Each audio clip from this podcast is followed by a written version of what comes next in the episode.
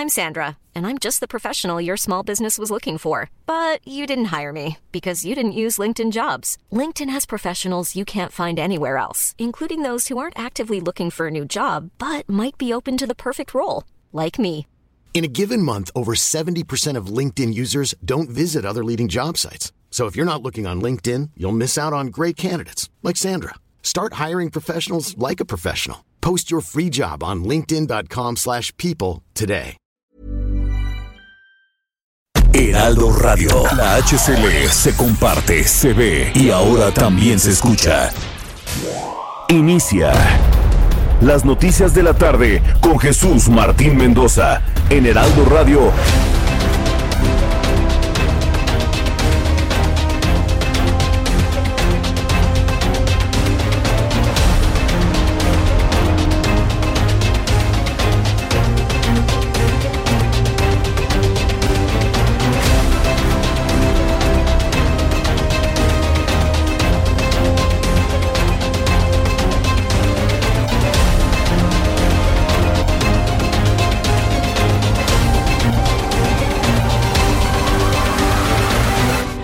Las 6 de la tarde en punto, hora del centro de la República Mexicana. Bienvenidos, muy buenas tardes. Iniciamos el Heraldo Radio con toda la información importante de este 26 de octubre del año 2020. Súbale el volumen a su radio, que le tengo la información más importante hasta este momento.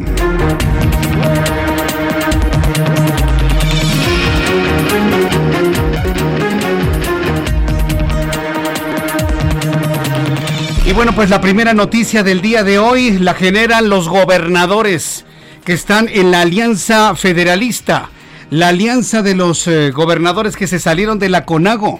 Gobernadores pertenecientes a la Alianza Federalista convocan a cerrar filas para defender los 109 fideicomisos públicos eliminados y exigir corrección en el presupuesto de egresos de la Federación del año 2021. Le voy a tener todos los detalles de lo que ya se constituye en un verdadero y enorme esfuerzo por parte de estos gobernadores para que no sean cancelados estos recursos a diferentes áreas que tienen que ver con la ciencia, la tecnología, la investigación, el deporte, la cultura, en fin, todo lo que usted se imagine. Bueno, pues los gobernadores están viendo también que la cancelación de esos fideicomisos estarían en detrimento de la salud financiera de sus... Eh, de sus entidades. Entonces, bueno, pues le voy a platicar todo esto, de qué manera lo están exigiendo en los próximos minutos aquí en el Heraldo Radio. También le informaré que durante un acto simultáneo en la capital de Chihuahua, Javier Corral Jurado, gobernador constitucional de la entidad, dijo que 10 de los 32 estados del país están listos para dar la batalla política y jurídica contra el presidente de la República, Andrés Manuel López Obrador. En esta batalla están contemplados acudir a instancias internacionales, es lo que comentó Javier Corral y de esta manera lo anunció. Si la respuesta sigue siendo la indiferencia y los oídos sordos, estamos listos para dar la batalla política y legal, no solo recurriendo a los instrumentos que nuestra Constitución nos permite, sino a instancias internacionales van a denunciar las acciones y decisiones del presidente de la República en instancias internacionales. Vaya quienes dicen que ya era hora, que así lo está anunciando finalmente la Alianza Federalista en voz de un gobernador como Javier Corral. Más adelante le voy a tener todos los detalles de lo que se anunció el día de hoy. También informaré que Rosario Robles Berlanga, ex titular de la Secretaría de Desarrollo Social y de la SEDATU en el gobierno de Enrique Peña Nieto, aseguró hoy que es prácticamente una rehén por no haber colaborado con la Fiscalía General de la República y no atestiguar contra sus ex colegas. Está denunciando Rosario Robles que le están exigiendo revelar nombres, echar de cabeza a otros, en fin, que le están pidiendo hacer lo que ella no ha querido hacer, además que está imposibilitada para hacerlo, denunciar a otros para obtener su libertad y lo ha calificado como ser rehén por parte de la Fiscalía General de la República. Le voy a tener todos los detalles más adelante aquí en el Heraldo Radio. El Centro Nacional de Huracanes informó que la tormenta tropical Z cubrió fuerza y se convirtió en un huracán con vientos máximos sostenidos de 130 kilómetros por hora. Se acabó la segunda nomenclatura de sistemas ciclónicos. Esto para que vea es totalmente histórico.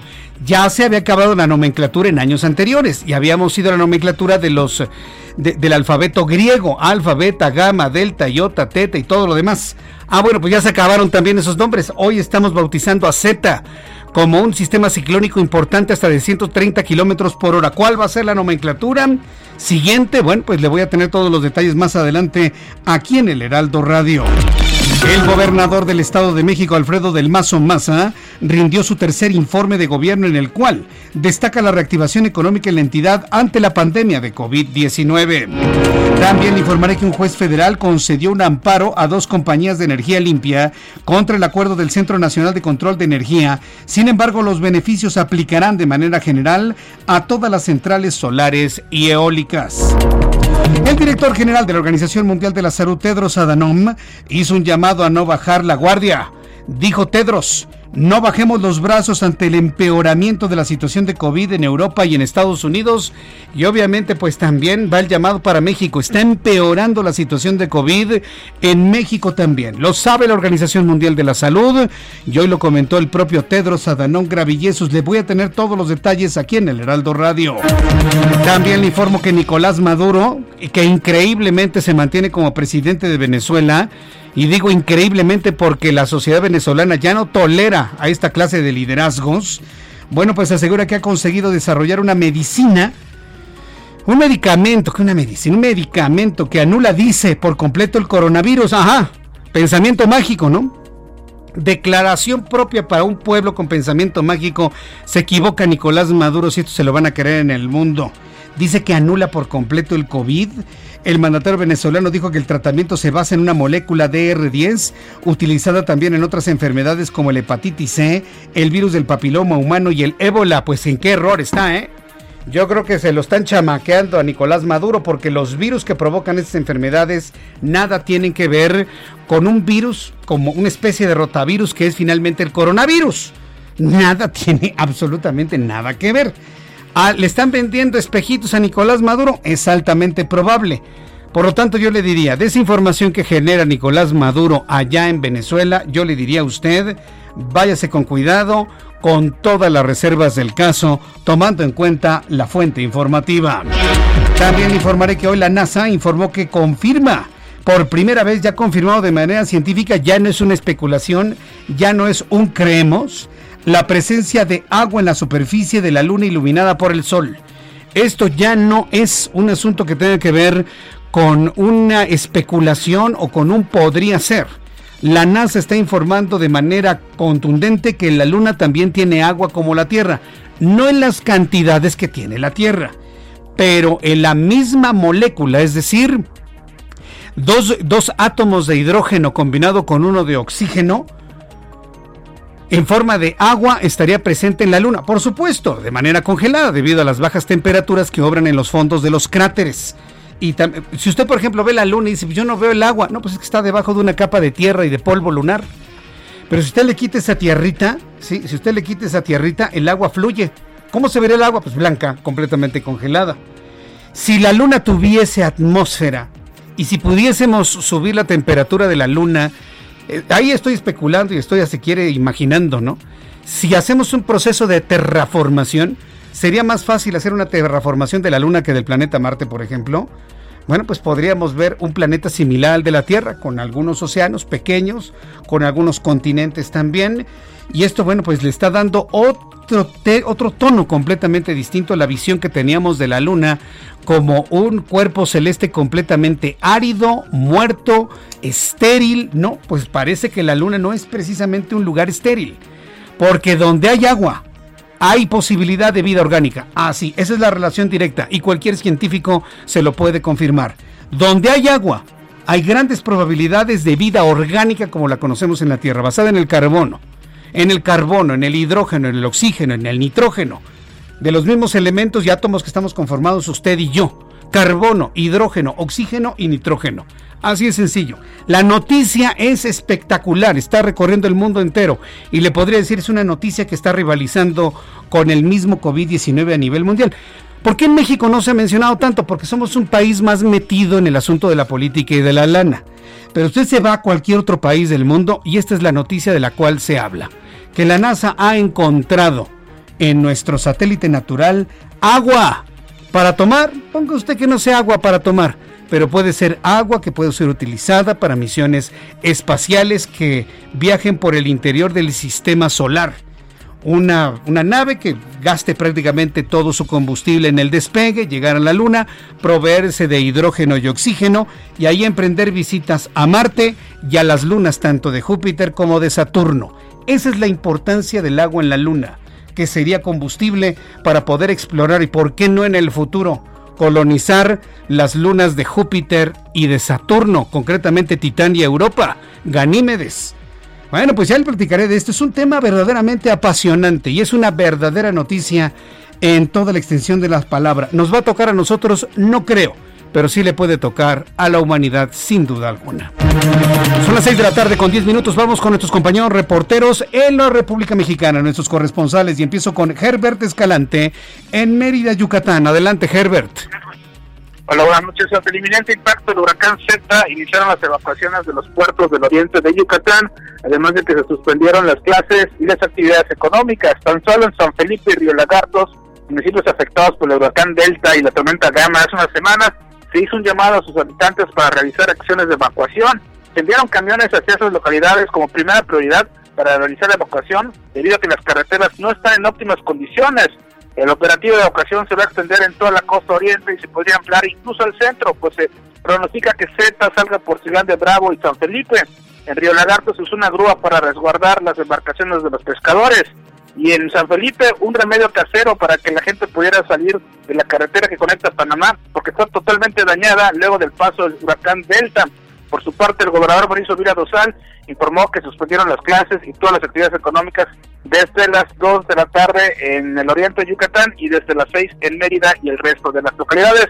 A medianoche, el huracán Z entraría a Yucatán por el municipio de Chemash. Esta es la información que tenemos. Correcto, muchas gracias por la información, Herbert. Un abrazo. Hasta luego, un abrazo, que te vaya muy bien. Saludos a nuestros amigos que nos escuchan en Mérida, Yucatán. Vamos directamente hasta Baja California Sur, a La Paz. Germán Medrano, nuestro corresponsal. Adelante, Germán. Gracias, Jesús Martín. Muy buenas tardes. Eh, aquí en Baja California Sur, pese a que el semáforo federal de nivel de alerta COVID eh, sugiere que Baja California Sur retroceda al nivel naranja ante un leve incremento en los casos positivos de la enfermedad. El Comité Estatal de Seguridad en Salud de aquí del Estado determinó que vamos a permanecer en nivel 3 desde el día de hoy, lunes 26, y hasta el primero de noviembre. Será el actual responsable de todos los subcalifornianos lo que determine si Baja California Sur se mantiene en el nivel actual debamos retroceder. Esto lo dijo el gobernador del estado, Carlos Mendoza Davis, al encabezar la 65 sesión del Comité Estatal de Seguridad de Salud. Hasta el momento, Jesús Martín, las estrategias implementadas en el estado han permitido la disminución de casos positivos para La Paz y los Campos. Sin embargo, sin embargo, se han registrado incrementos en los restantes municipios de la entidad. Y por ello mismo, el alcalde de La Paz, Rubén Muñoz, comentó que es lamentable que sigan las aglomeraciones en el malecón de la capital del estado, por lo que propondrá a la mesa de seguridad nuevamente la restricción en el tránsito del malecón de jueves a domingo. De estos, estos de jueves a domingo es cuando se está proponiendo que no haya eh, tránsito peatonal. La salud está por encima de todo, dijo el edil paseño. Es el reporte desde Baja California Sur. Gracias, muchas gracias por esta información, Germán Medrano. Un abrazo. Un abrazo que te vaya muy bien. Viajamos desde Baja California hasta Oaxaca. Allá nuestra corresponsal Karina García nos informa que eh, Oaxaca transita el semáforo epidemiológico amarillo. Adelante Karina, te escuchamos. Gracias, Jesús Martín. Efectivamente, Oaxaca nuevamente pasó al semáforo epidemiológico amarillo tras dos semanas de permanecer en naranja. Sin embargo, el gobernador Alejandro Murat Hinojosa señaló que se mantendrán diversas restricciones para evitar un rebrote. Precisó que los valles centrales, en especial la capital oaxaqueña, registran un alto índice de contagios. Por ello, exhortó a continuar con las medidas de prevención, especialmente a los habitantes de esta zona. Murat Hinojosa reiteró que para que los contagios disminuyan y pronto se pueda transitar en seguridad y confianza, se debe de seguir con las medidas de salud como el lavado de manos, distanciamiento social y usar de manera obligatoria el cubrebocas. Comentarte que entre las medidas restrictivas se ha determinado un aforo en el transporte público del 50% y un 30% en hoteles, restaurantes y centros comerciales. No se les permitirá la entrada a los menores de edad. Hasta el momento Oaxaca registra 21.667 contagios y 1.612 decesos. Es el reporte que te tengo. Muchas gracias por la información, Karina. Buenas tardes. Hasta luego, muy buenas tardes. Luego de haber regresado al semáforo naranja, regresa al color amarillo. Mire, el semáforo no dice absolutamente nada, porque por ejemplo en la Ciudad de México tenemos semáforo naranja, pero con un sabor de amarillo casi tendiendo a verde, cuando en realidad deberíamos estar en semáforo rojo. Lo mismo sucede en Nuevo León. Hoy conversé con el secretario de Salud del Estado de Nuevo León, en donde él se queja que los tienen en color naranja cuando deberían ser rojo intenso por la cantidad de contagios que se han registrado en la entidad neoleonesa. Le voy a tener también detalles de esta conversación que tuve más adelante aquí en el Heraldo Radio. Vamos con nuestros compañeros reporteros urbanos, periodistas especializados en información de ciudad. Alan Rodríguez, gusto en saludarte. Muy buenas tardes. ¿Dónde te ubicas? Jesús Martín, muy buenas tardes. Nos encontramos en estos momentos en el cruce de la avenida Eduardo Molina y Calzada San Juan de Aragón, en la alcaldía de Gustavo Madero. El día de hoy tenemos en estos momentos un bloqueo de vecinos de la colonia San Juan de Aragón que les denuncia la desaparición de un menor de edad. Se trata de un niño de 9 años llamado Gabriel Cortés él fue sustraído del hogar de sus padres el pasado 20 de septiembre a las 17.50 horas, precisamente por una mujer a quien se le ha identificado como su abuela materna. Ellos han estado buscando a este pequeño y también han intentado tener contacto con la persona que presuntamente lo sustrajo, pero hasta el momento pues no han tenido con éxito, por lo cual autoridades de la alcaldía de Gustavo Madero, así como de la Fiscalía General de Justicia de la Ciudad de México, ha contactado ya con esta familia para brindarles eh, todo tipo de atención para poder localizar al menor. Por lo tanto, Jesús Martín, completarse este calzada Juan de Aragón y también Eduardo Molina con el bloqueo, y por lo cual las alternativas viales son el Gran Canal y también el M3 Norte. Gracias por la información, Alan Rodríguez. Muy, muy, complicada la comunicación en estos momentos precisamente porque está utilizando sus manos libres. Voy a volver a entrar en contacto con Alan Rodríguez más adelante para que nos dé detalles de lo que pasa en San Juan de Aragón. Varias personas me han preguntado qué es lo que ocurre en esta zona. Bueno, pues ya nos ha informado nuestro compañero reportero. Y bueno, pues están tratando de buscar a este menor de edad. Más datos en unos instantes más. Javier Ruiz, ¿en qué zona del Valle de México te encuentras? Adelante, Javier en la zona centro, Jesús Martín, excelente tarde y justamente nos encontramos en el Paseo de la Reforma y la Avenida Bucareli, donde desde muy temprano han llegado a este punto cerca de 100 operadores del transporte público. Ellos están solicitando al gobierno pues un apoyo debido a que la pandemia pues les ha pegado duro, principalmente cuatro municipios del Estado de México. Han cerrado ya el paseo de la reforma justamente llegando a Bucareli, incluso ni el Metrobús pues no puede pasar en este punto debido a este corte de la circulación. Hace unos momentos también amenazaban con cerrar la avenida de los insurgentes, sin embargo, pues han llegado autoridades y justamente pues están dialogando con ellos para que pues no hagan el corte de la circulación sobre la avenida de los insurgentes. Sin embargo, pues bastante complicado todo el paseo de la reforma prácticamente para quien viene transitando desde la zona del circuito interior en dirección hacia la avenida de los insurgentes, pues en este punto son desviados todos los automovilistas hacia la zona del eje 2 norte, algunos otros más hacia la avenida Chapultepec, que es la mejor opción para evitar el paseo de la reforma. También no está de más utilizar el eje central Lázaro Cárdenas para quien desea llegar hacia la zona norte de la Ciudad de México y sobre el eje 1 poniente la avenida Rosales, llegando al paseo de la reforma, todos estos vehículos también son desviados hacia la zona del eje central debido a que desde el paseo de la reforma y en dirección hacia Chapultepec está totalmente cerrado en este punto. Muy conflictivo la zona centro, hay que evitarle, reitero, las alternativas, Jesús Martín, el eje central, la avenida de los insurgentes son la mejor opción. De momento, el reporte que tenemos. Muchas gracias por la información, Javier Ruiz. Estamos atentos, hasta luego. Hasta luego, nuestro compañero reportero urbano en las calles de la Ciudad de México. Israel Lorenzana, qué gusto saludarte, buenas tardes. Israel Lorenzana.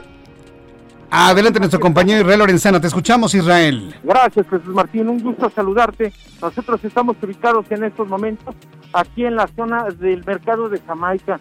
y es que se lleva en estos momentos pues la venta de flores en Pacific Jesús Martín, y bueno, pues esto genera por supuesto una acumulación importante de personas y también de vehículos para quien viene en estos momentos a través eh, de la zona de Congreso de la Unión y con dirección hacia la zona del eje 2 norte o el eje 1 norte. Hay que anticipar su paso, superar precisamente el mercado de Jamaica para que la circulación retome velocidad también con dirección hacia Fray Servando. Pues Martín, la información que te tengo. Muchas gracias Israel Lorenzana.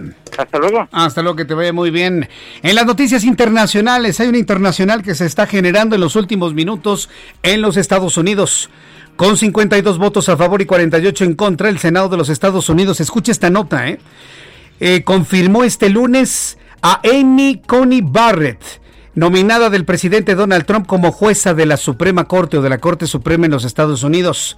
Amy Coney Barrett tiene 48 años impone una mayoría conservadora en el tribunal, es decir, con esta nominación los conservadores son mayoría en la Corte Suprema de los Estados Unidos. Y bueno, pues ya en Estados Unidos lo que están advirtiendo es que la nominación de Amy Coney Barrett, tomando en cuenta pues la ideología de un presidente como Donald Trump, estaría privilegiando pues una agenda de vida en los Estados Unidos, es decir, detendría todas las legislaciones en función de derecho al aborto, daría marcha atrás al matrimonio entre homosexuales y bueno, pues influiría de manera directa en la legalidad de la reforma del sistema de salud, todo esto propuesto por los demócratas que en su momento encabezó Barack Obama. Los conservadores se han hecho de la Corte Suprema de los Estados Unidos con esta nominación de Amy Coney Barrett. Y bueno, pues más de uno de estos grupos minoritarios en los Estados Unidos están ya preocupados por lo que podría ser un importantísimo revés a esta agenda de género ya esta agenda que busca de alguna manera eh, hacer totalmente legal, sin preguntas y hasta gratuito el aborto en los Estados Unidos. Sabemos que tanto Mike Pence como el presidente de los Estados Unidos, Donald Trump, no traen esa agenda, por el contrario, se han mostrado reacios y muy críticos a promover el aborto en todas sus modalidades en el territorio estadounidense y el matrimonio entre homosexuales. Entonces, bueno, pues le voy a tener los detalles de esta nominación y sobre todo las primeras reacciones que suceden en los Estados Unidos. Son las 6 con 21, las 6 de la tarde con 21 minutos, hora del centro de la República Mexicana. Hasta aquí nuestro resumen de noticias.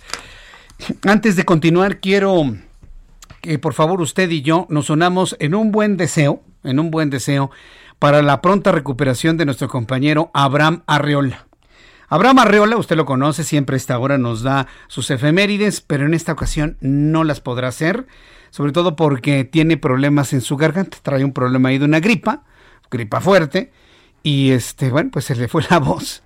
Entonces, mi querido Abraham, pues unas gargaritas con bicarbonato, por, por lo menos, ¿no? Entonces, cuídate mucho, haz lo que te dice el médico, ponte tus inyecciones, tómate los antibióticos que te han recetado, Cúrate pronto, por favor, para tenerte de regreso lo más pronto posible en nuestro programa de noticias. Saludos para Abraham Arriola. Y yo le invito para que usted también se una a un buen deseo. Si quiere también una oración por el pronto restablecimiento de nuestro querido compañero Abraham Arriola. Sabes que te queremos, Abraham. Vas a tener mucho tiempo para tus, eh, para tus audiolibros en YouTube. Eso me da, me da mucho gusto para poderlos editar y tener el trabajo que tienes ahí mientras te regresa la voz. Un fuerte abrazo para Abraham Arreola y desde aquí nuestro mejor deseo de recuperación. Lo que sí le puedo decir y sobre todo para las personas que me están escuchando en las redes sociales, en YouTube y bueno, en la radio en toda la República Mexicana. Hoy es el cumpleaños de una persona muy especial, de una amiga entrañable de una compañera de viaje y de trabajo de muchos, muchos, muchos años, que desde hace año y medio pues dejamos de trabajar juntos. Pero no por ello significa que yo la olvide, ni mucho menos. Sofía Pérez Javier hoy es su cumpleaños. Usted la recuerda, Sofía Pérez Javier, que fue nuestra gran productora de nuestro programa en Radio Red durante... ¿qué, ¿Cuánto tiempo trabajamos, Sofía? Como 22 años, ¿no? 21 años trabajamos juntos, Sofía Pérez Javier y yo. Eh, fuimos como hermanos, nos vimos todos los días, Sofía Pérez, Javier y yo. Hoy le extraño, eh, sé que está bien, sé que está trabajando en la misma empresa, entonces desde aquí para Sofía Pérez Javier, que hoy es día de su cumpleaños, desde aquí mi querida Sofía, te mando un fuerte abrazo. ¿Qué creíste? ¿Que se me iba a olvidar tu cumpleaños? para nada. Hoy 26 de octubre es cumpleaños de Sofía Pérez Javier, productora de radio. Eh, que durante muchos años, como usted lo recuerda, trabajamos juntos en la otra estación, por supuesto. Saludos y feliz cumpleaños para Sofía Pérez Javier. Te mando un abrazo, ¿eh? Y también un abrazo para Reginita, también para tu esposo, para toda tu familia, para tu mami, que la pasen muy bien y celebren muy, muy contentos. Bien, vamos a ir a los anuncios, vamos a ir a los mensajes comerciales y de regreso aquí en el Heraldo Radio. Le voy a tener todo lo que han comentado los gobernadores de la Alianza Federalista. Se le revelan al presidente de la República o nos das el dinero fiscal que nos corresponde y, o vamos a tener que defender como, como del lugar los 109 fideicomisos. Ponga usted que no puedan defender los 109 fideicomisos. Pero los gobernadores de la Alianza Federalista están en la idea de no permitir la cancelación de los fideicomisos que les afecten a las finanzas de sus entidades. Regreso con esto después de los anuncios y le invito para que me escriba a través de dos plataformas. Estamos en Twitter, arroba Jesús Martín MX, arroba Jesús en Twitter. Estamos en YouTube en el canal Jesús Martín MX y hoy le quiero invitar también para que nos siga a través de mi podcast en Jesús Martín MX, abra Spotify, Jesús Martín MX Noticias. Ahí también ya me puede escuchar con un podcast todos los días. Voy a los anuncios y regreso con más noticias aquí en el Heraldo. Escuchas a Jesús Martín Mendoza con las noticias de la tarde por Heraldo Radio, una estación de Heraldo Media Group.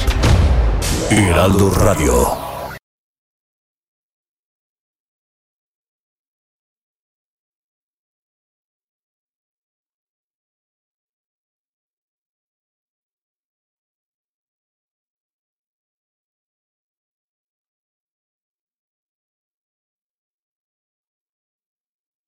Heraldo Radio. Escucha las noticias de la tarde con Jesús Martín Mendoza. Regresamos.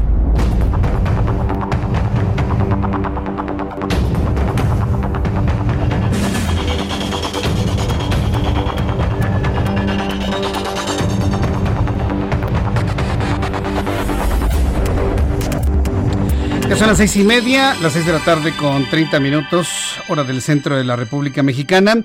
Me da mucho gusto saludarle a esta hora de la tarde, sobre todo a las personas que se están conectando a nuestro programa de noticias en este momento. Saludo a mi compañero Misael Zavala. Fíjese que en el Senado de la República y tomando en cuenta el incremento importante en casos de COVID que se ha registrado en todo el país aunque tengamos allá dos personajes que insistan en que no pasa nada, sí sí pasa y se están incrementando los casos de COVID-19.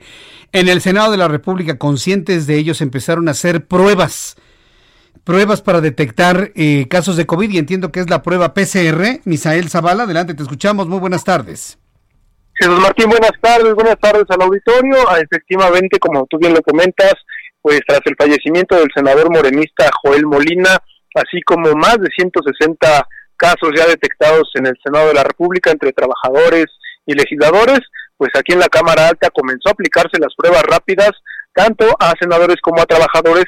Y eh, bueno, el presidente de la Junta de Coordinación Política del Senado, Ricardo Ávila, fue de los primeros que se aplicó hoy esta prueba tipo PCR, eh, es la prueba que se realiza con el hisopo, también se están realizando pruebas de de los trabajadores eh, y se instalaron cuatro módulos en esta Cámara Alta para que los trabajadores y los legisladores acudan en esta primera etapa, hoy el primer día de aplicación de pruebas, mañana todavía continuarán, pero hoy, hoy día eh, pues se acabaron 450 pruebas rápidas, esto debido a que, bueno, acudió un gran número de, empleados del Senado de la República, que, bueno, algunos eh, dicen que pues sí están temerosos porque, eh, bueno, en las sesiones presenciales hay bastante gente eh, que se que llega aquí al Senado de la República y bueno el senador Ricardo Monreal dijo que no se permitirá el acceso a las sesiones sin un certificado negativo de las pruebas de COVID tampoco habrá asesores ni invitados en el Pleno del Senado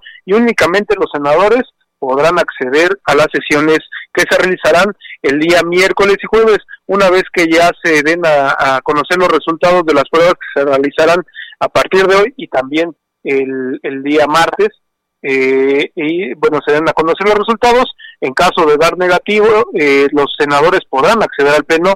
En caso de dar positivo, pues tendrían que acatar las medidas de salud que se les recomienden. Las pruebas se realizan eh, pues casi una semana después de que se registró la sesión en Jicotencatl, eh, donde se aprobó la desaparición de 109 fideicomisos debido a que pues también en días pasados tres senadores reportaron positivo a coronavirus, además de reportarse también el deceso del senador por Tlaxcala, eh, Joel Molina. Eh, en este caso, otra de las medidas es que las comparecencias de funcionarios federales también ya serán de manera virtual, únicamente hoy la secretaria de Energía, Rocío Nale, pues acudió de manera presencial porque ya estaba pactado con los senadores y bueno, eh, así es como va transcurriendo en el Senado de la República, esto tras eh, más de 161 contagios que se han registrado entre trabajadores y legisladores, Jesús Martín. Bien, pues eh, la verdad que bueno que se aplican. Mira, solamente hasta que alguien se les muere es cuando toman en serio este asunto de la pandemia. Muchas gracias por la información, Misael. Gracias, Jesús Martín, gracias al auditorio. Hasta luego. Fíjese lo que sucede en el Senado de la República. ¿Se tuvo que morir un senador de Morena? ¿Se tuvo que morir un senador de la República para que se hagan las pruebas de COVID? ese es México. Ese es México. Y le voy a decir una cosa, no es morena, ¿eh? Así es la sociedad mexicana. No hacemos las cosas hasta que ya el paciente está grave. Ahora, hasta que ya se les murió un senador. Entonces ahora sí se hacen pruebas para saber qué tan sanos están. Es una burla, de verdad. Es una situación de, de, no entender y de no ser conscientes de lo importante que significa estar bien de salud y sobre todo tener diagnósticos a tiempo. Pero le voy a decir, aquí yo no voy a culpar a Morena, ¿eh? ni al PAN, ni al PRD. No, así somos nosotros. Así somos los mexicanos. Ay, me duele la garganta. Ay, mañana se me quita. Vaya al médico. Ay, como que me duele la espalda y se me fue el olor. Ay, mañana se me quita. Vaya al médico. Ay, Jesús Martín, usted porque es rico y tiene para pagar la consulta. Médicos, bajen sus consultas. No se vale que estén cobrando 1.500 pesos la consulta también, ¿eh? Sí, también. Ah, sí, también va, ¿eh? También va para los médicos, perdón. Y estoy seguro que muchos me van a apoyar en esto.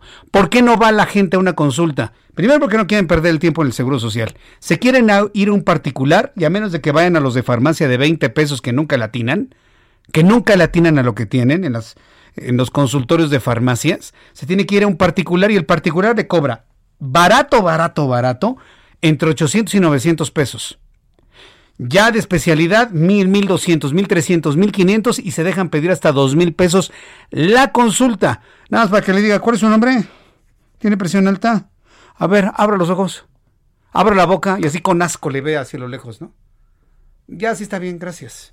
Este, se va a tomar esto, esto, esto, esto, esto, diez minutos y órale, dos mil pesos. Me ha tocado a mí. Que dices, contigo jamás vuelvo en la vida que ni siquiera un estetoscopio para ver si tengo algún soplo cardíaco, ¿no? Hay otros médicos que sí, que sí, le revisan y le tocan y, y, meten la clínica finalmente, ¿no? Pero la gran mayoría no. Nada más por hacerle dos, tres preguntitas, verle cómo está el color de su cara, le recetan 2.500 pesos. Por eso la sociedad mexicana no va nunca a consultarse, porque además de que le sacan las perlas de la Virgen, ¿sí? además de que le sacan las perlas de la Virgen, pues eh, aparte el trato en algunos es pero malísimo, ¿sí o no? Estoy recibiendo aquí sus comentarios a través de YouTube, en mi canal de YouTube, y claro, sí, por supuesto, la gente está completamente de acuerdo a lo que estoy, estoy comentando, por supuesto. ¿Sí? Isabel Sandoval, Inglaterra, donó a México 180 mil pruebas. ¿Dónde están? Pues ya las han de haber usado, no sé dónde. Pero no hay transparencia el gobierno que ustedes eligieron, los 30 millones que iba a ser supuestamente más transparente, no transparente en dónde llegaron esas pruebas y los donativos. Dice Luis Salinas, tiene mucha razón Jesús Martín. Señores médicos, bajen el costo de sus consultas. Van a ganar lo mismo porque van a ir más personas a su consultorio, van a ganar lo mismo. No se preocupe, va a seguir yéndose a esquiar a Bale, va a seguir yéndose a la nieve en la Navidad, se va a ir a, Bora Bora en Semana Santa. No se preocupe, se va a seguir yendo a esos, lugares. Pero haga una obra social. Baje el costo de su consulta para que más gente tenga la oportunidad de saber si está enfermo de COVID o no, o de alguna otra enfermedad. Hay que señalarlo, hay que decirlo porque, uff, no se puede. La gente se queda así, Ay, ¿y de dónde voy a sacar? Además de la consulta, los tres mil, cuatro mil pesos que me van a cobrar de la medicina de patente que me están recetando, porque, ah, eso sí le dicen, ¿eh? Y no voy a comprar similar, ¿eh? Y no vaya a comprar usted genérico intercambiable, porque esa medicina no sirve. Tiene usted que comprar esta, mire. Esta de este laboratorio. Y dice, no, pues estamos fregados, ¿no?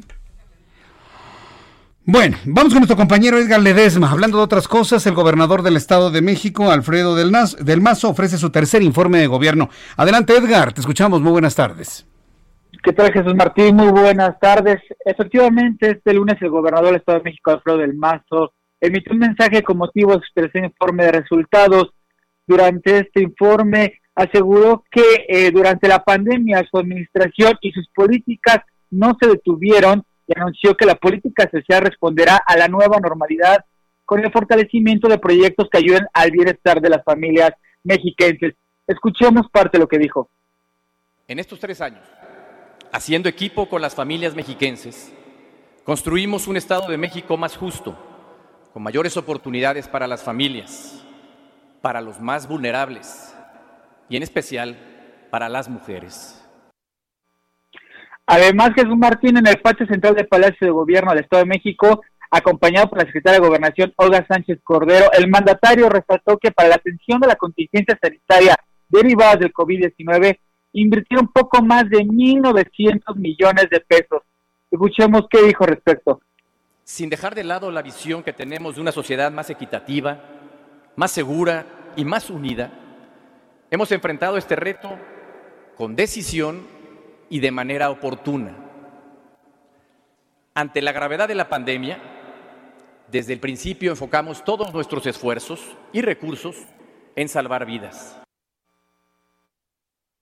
Bueno, Jesús Martín, eh, finalmente resaltó que para poner fin a la violencia de género se diseñó y aplicó la campaña Contingencia sin Violencia, la cual permitió iniciar 13.200 carpetas de investigación por agresiones de género, además que se aplicaron 13 mil medidas de protección a mujeres y sus hijos. También el gobernador Prista resaltó el apoyo del gobierno de Andrés Manuel López Obrador por continuar con las obras del tren interurbano y le agradeció la confianza que ha depositado en el Estado de México para llevar a cabo obras que son de las mayores en su administración, Jesús Martín. Bien, Edgar Ledesma, pues interesante lo que ha comentado en su tercer informe, la mitad de su administración, el gobernador Alfredo del Mazo. Muchas gracias por la información, Edgar. Saludos, muy buenas tardes. Hasta luego, muy bien, que te vaya bien. Hasta pronto. Es Edgar Ledesma, nuestro compañero enviado especial al Estado de México para conocer los detalles del informe de Alfredo del Mazo. Son las seis de la tarde con 40 minutos. Gracias a nuestros amigos que nos eh, comentan. Dice Rubén Silva. Jesús Martín, por favor, no todos los médicos son iguales. Conozco a varios que son muy buenos. Ah, sí, yo también conozco a algunos que tienen una actividad filantrópica. Y lo comenté, afortunadamente no son todos. Pero sí hay quienes dicen, a mí no me importa, digo, mi, tarifa es esa si usted quiere y si no, pues, pues no. Pero sí, sí hay quienes hacen una labor filantrópica muy, muy, muy importante. Eh, me dice Ale Aldama, Jesús Martín, para el Senado si hay pruebas. Entonces tenemos que trabajar ahí para poder tener, tener acceso a una prueba. ¿Sabe qué es lo que nos está faltando? Y, digo nos, porque sí, sí, me, sí me involucro, el poderle informar en dónde están haciendo pruebas. Fíjese que hoy, en la, mañana, este, caminé por, por el, el, centro de Coyoacán. Hoy por la mañana estaba por ahí por el centro de Coyoacán. Y bueno, para las personas que han ido a Coyoacán, recordarán que está cerrado toda la parte de los jardines de Coyoacán. Pero ya abrieron desde este fin de semana, la alcaldía de Coyoacán ya abrió todos los... Eh, los andadores, vamos a llamarlo así. Todavía la fuente de los coyetes está cerrada, pero los andadores alrededor, inclusive frente a la parroquia de San Juan Bautista, que es la que está en Coyoacán, pues ya usted puede caminar por todos los alrededores, con todas las medidas de seguridad y demás. Me tocó andar por ahí. Pues a un lado de la parroquia de San Juan Bautista, al menos hoy, no sé mañana, estaba un, un módulo de pruebas PCR para COVID-19 y había una fila como de 20 personas. Y entiendo que tiene que, ese módulo lo está coordinando tanto la Secretaría de Salud del gobierno de Claudia Sheinbaum como la alcaldía que dirige Manuel Negrete. Estaban ahí, ¿eh? Y había varios médicos que estaban tomando datos a las personas. Era una, una este, caseta de color blanco y estaban haciendo pruebas PCR. Me quedé un rato ahí observando y precisamente con el hisopo largo estaban introduciéndolo en la nariz de una de las personas hasta el fondo para tomar las pruebas y poderles informar si tenían o no el COVID-19. Había como 20 personas formadas. Hasta eso no eran muchas. Entonces, comento esto por lo que me dice una persona del público. Tengo que ser senadora de la República para que me den una prueba. La respuesta es no. Más bien yo creo que tanto el gobierno de la Ciudad de México, su Secretaría de Salud, los gobiernos de los estados en donde usted me está escuchando en, en las entidades de la República Mexicana, tienen que apoyarse en los medios de comunicación para decir, señores, estamos haciendo pruebas en este módulo, en este punto, en este punto, en este punto, en este punto. Esta prueba es un esfuerzo de el gobierno municipal, del gobierno estatal, del gobierno federal, lo que sea, ¿no? También hacer del conocimiento de las personas quién está invirtiendo para esas pruebas. Me parece que es fundamental. Con el único objeto de saber de dónde viene la lana y también ser agradecidos, ¿eh? porque a mí me ha tocado lugares donde están haciendo pruebas y nadie da las gracias. Yo sí, yo en lo personal sí. Pero entonces sí nos está faltando, y digo nos, por los medios de comunicación para informar dónde están haciendo pruebas y los gobiernos, tanto locales, municipales, estatales, informar en dónde se están ofreciendo estos beneficios de una prueba PCR, que es la más exacta, es la más cara, evidentemente, pero es la más precisa en cuanto a la obtención de la muestra que va precisamente al fondo de la fosa nasal y en la fosa de la cavidad, el, fondo de la cavidad vocal, bucal, ahí sí es bucal, por donde están las amígdalas. Le toman muestra por donde están las amígdalas, la pared anterior del, del, esófago, la parte de la campanilla, ¿sí? ahí le toman la muestra y eso ya se preserva en un en una sustancia de color rosado, a mí me tocó verla de color rosado ya para informarles sobre su, su resultado. Me han estado preguntando que en mi prueba de PCR cómo salí, totalmente negativo, ¿eh? afortunadamente. Que mire, ya para estas alturas yo no sé si sea bueno o sea malo, ¿no? Bueno porque no tengo el COVID. Bueno, eh, eh, bueno porque no tengo el COVID, malo porque no he generado anticuerpos. Pero mire, después de la información que se generó, se generó este fin de semana sobre los efectos del COVID-19, créame, que no le dé, ¿eh? Que no le dé. Porque hay personas que sí que me dé, que hay anticuerpos, no sabe lo que dice. Al ratito le voy a tener la información que se generó este fin de semana. En unos investigadores en los Estados Unidos encontraron que el virus en el cuerpo humano genera un deterioro cognitivo. Ahí le va, ¿eh? Súbale el volumen a su red con lo que le estoy diciendo. Genera un deterioro cognitivo equivalente a 10 años de edad. Es decir, si usted tiene 30 años y le da COVID, su capacidad cognitiva será de un hombre de 40, una mujer de 40. Si alguien tiene 60 años y le da COVID, su capacidad cognitiva se adelanta 10 años y pensaría y sentiría como un hombre de 70 años. Si usted tiene 50 años, se va a los 60 cognitivamente, es decir, genera un envejecimiento repentino de la capacidad cognitiva de los seres humanos. No, pues qué espantoso. Qué espantoso. Al ratito le voy a tener más detalles de esta información aquí en el Heraldo Radio. Son las 6 de la tarde con 46 minutos, hora del centro de la República Mexicana. Se necesita dinero en todos lados. Evidentemente dinero para las pruebas PCR, dinero para la hospitalización, dinero, dinero, dinero. Maldito dinero.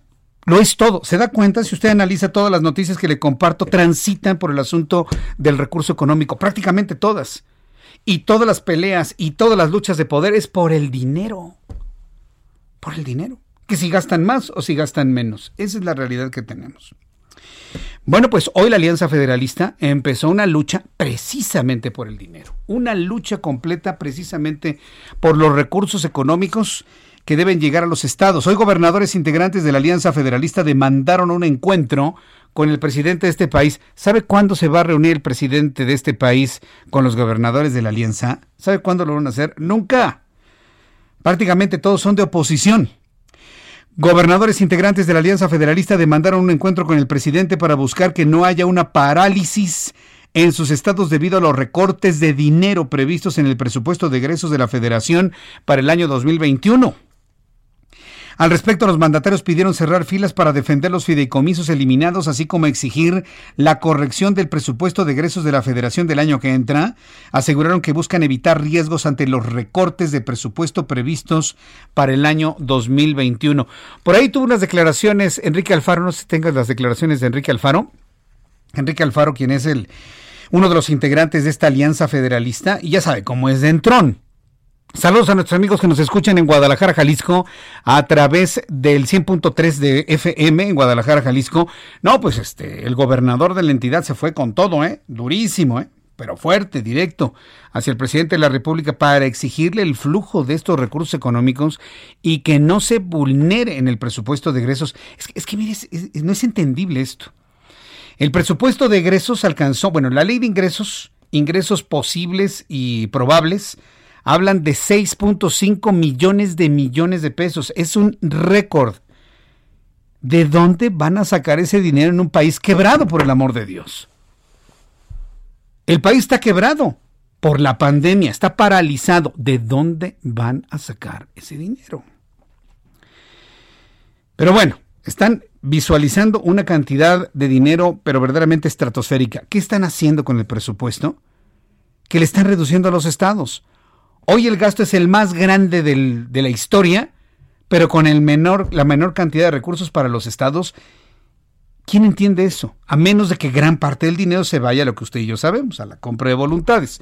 Vamos a escuchar a Enrique Alfaro, gobernador del estado de Jalisco, integrante de la Alianza Federalista, y así planteaba este encuentro con el presidente de la República. Pero ningún estado libre y soberano que tenga un mínimo de dignidad puede seguir siendo parte de una federación cuando el gobierno de la República nos ignora, nos ataca, nos insulta y nos quita lo que nos pertenece.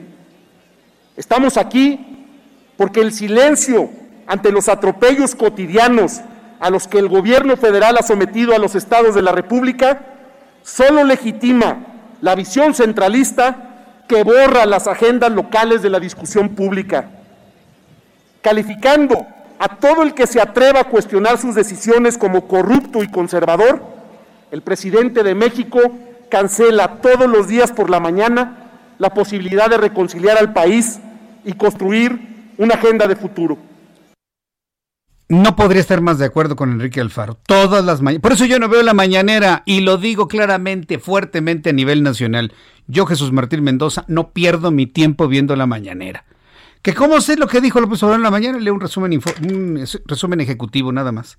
Y como verá, yo aquí no le presento prácticamente nada de lo que dice en la mañanera. Nada, ya, ya lo notó, ¿no? Le estoy dando muy bajo perfil ese asunto. Pero tiene razón Enrique Alfaro, todas las mañanas es perder la oportunidad de una reconciliación, es la división. Yo por eso no lo veo, no lo consumo y no le presento a usted esas declaraciones que lo único que provocan es un encono, una falta de esperanza, vaya, ¿cómo calificarlo, no? Una desesperanza, ¿no? la persona que debería, iba a decir individuo, la persona que está en Palacio Nacional, que debería unir a todos los mexicanos en un mismo objetivo, está empeñado en dividir. ¿Por qué? Está muy herido. A mí, a mí me parece que está muy herido el presidente. Y, ya lo digo así, ya con un dejo de, preocupación y hasta de asombro. ¿sí? Todos los días es dividir, todos los días es calificar, todos los días es descalificar, todos los santos días. Yo no entiendo cómo vamos a sobrevivir así cuatro años más, de verdad, ¿eh? Y lo digo de una manera crítica, con la crítica con, la, con el objetivo de que algo se haga. Él mismo está dilapidando su imagen hacia adelante. No puede estar sembrando el odio de clase, el odio social, como un elemento de estrategia política para reelegir a su partido el año que entra. Por eso en lo personal, yo en lo personal, por eso celebré que llegara Mario Delgado. Yo confío en que Mario Delgado, claro, lo vamos a ver ahí muy cercano al presidente, porque tiene que sobrevivir políticamente. Pero yo espero que Mario Delgado y quienes siguen a Mario Delgado le den un tono de mucho mayor serenidad a este partido político y no tenerlo tan tan en la extrema izquierda, ¿eh? sino centrar un poquito más, hacer una, izquierda un poco más inteligente. Yo confío en ello. ¿eh? Porque de verdad yo no me puedo imaginar un país tan enconado cuatro años más. Tan dividido. Y no desde los medios de comunicación, ¿eh? Perdóneme, pero no, ¿eh? Esto sucede desde un personaje en donde los medios tienen que cubrir sus notas porque, pues, se cree que es noticia. Yo ya hace mucho tiempo que he visto que las declaraciones de odio y de división no son noticia. ¿eh? Y por eso no se las presento. Le presento lo importante, lo significativo, propuestas, modificaciones, eh, eh, eh, envío de, propuestas al, al, al, Congreso de la Unión, o sea, lo central, lo importante. Pero ya el discurso de odio, de descalificación y de culpas hacia el pasado, eso está totalmente fuera. ¿Por qué? Porque no nos ayuda. Mejor promovamos una idea de unión y de cambio verdadero, ¿eh? de evolución. Yo quiero usar la palabra evolución. Ya olvídese la palabra cambio. Está tan prostituida esa palabra desde el punto de vista político que no significa nada. Hemos cambiado de muchas formas y el cambio no sirve de nada. Vamos a ir pensando en un término como evolución, crecimiento, desarrollo, unidad. Porque si no, y hablando de eso, al ratito le voy a platicar que me tocó ver la película de Nuevo Orden. Ayer fui a ver Nuevo Orden. Es una basura de película. No la vaya a ver. No pierda sus 86, 46, 56, ciento y tantos. No la vaya a ver. De verdad, es, una película, sí, premiada y le habrán dado leoncitos a, a Michel Franco. Le habrán dado leoncitos a Michel Franco en Venecia. Pero ese no es el México, ese no es mi México y no va a ser el México del futuro. Se lo garantizo. Al ratito le platico. Voy a hacer spoiler de la película, ¿eh? Y le aviso, más adelante, ¿eh? Voy a hacer spoiler de la película. ¿Por qué voy a hacer el spoiler? Le voy a decir hasta en qué acaba. Se lo voy a decir hasta en qué acaba. ¿Con qué objeto? Que no la vaya a ver. No gaste su dinero, no vale la pena. Es una vergüenza, es una vergüenza. Y sobre todo que alguien premie lo que quieren ver de México. Yo me niego a pensar que México va a ser ese. Y yo me niego a pensar que la institución castrense y las Fuerzas Armadas son capaces de traicionar al pueblo de México como pretende Michel Franco plantearlo en esa, en esa película. Y sí, tengo que decirlo claramente, porque tenemos hijos, porque tenemos nuevas generaciones que no pueden ver a un México con esa desesperanza. Al ratito voy a spoilear la completita la película. Con el objetivo que ya sepa qué es lo que tiene y no la vaya a ver. No vale la pena, no vale un solo minuto. Pero sí, sí vale, por supuesto, una advertencia. Voy los anuncios, regreso enseguida. Le invito para que se quede conmigo. Resumen de noticias, actualización de números de COVID al regresar. Heraldo Radio. Escuchas a Jesús Martín Mendoza con las noticias de la tarde por Heraldo Radio, una estación de Heraldo Media Group. Heraldo Radio.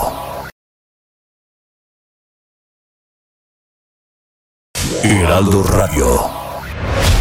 Escucha las noticias de la tarde con Jesús Martín Mendoza. Regresamos.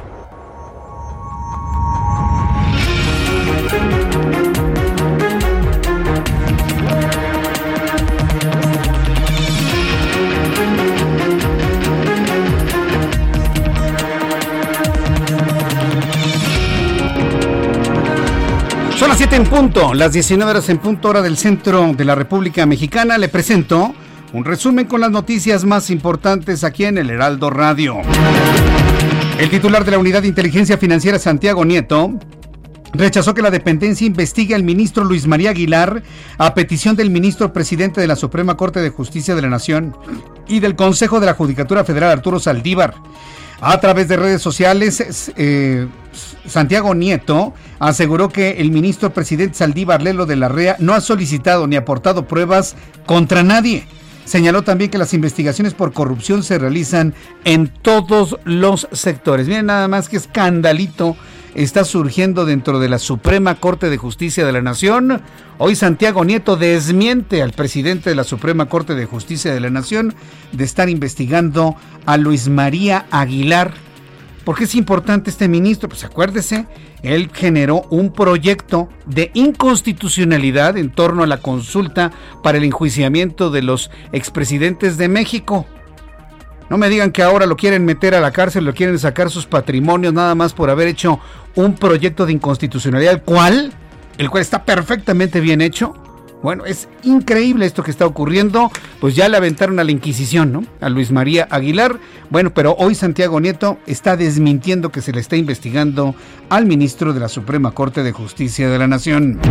Autoridades del Paso, Texas, decretaron un toque de queda diario por el incremento de casos de COVID-19 desde las 10 de la noche hasta las 5 de la mañana y quienes no acaten la norma serán multados con 500 dólares. Esto sucede en El Paso, ya no se andan con que hay los derechos humanos, nada. El principal funcionario electo del condado, Ricardo Samaniego, señaló que la ciudad se encuentra en estado de crisis, luego de que se reportara una cifra récord de casos diarios con 1.443 superando los 1.216 del sábado anterior. El Senado de los Estados Unidos de mayoría republicana ratificó a la jueza nominada por Donald Trump, por Donald Trump, Amy Coney Barrett, como la suplente de Ruth Bader Ginsburg hacia la Corte Suprema. El Senado votó a favor de la jueza, quien va a cimentar la mayoría que tienen los conservadores en el tribunal, que ahora serán seis contra tres. Barrett marca una victoria para Trump.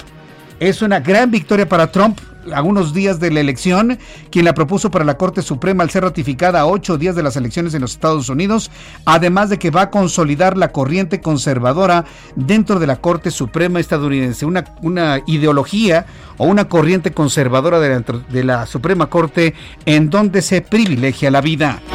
La posesión del presidente electo de Bolivia, Luis Arce, será el 8 de noviembre, según el ministro de la presidencia, Yerko Núñez.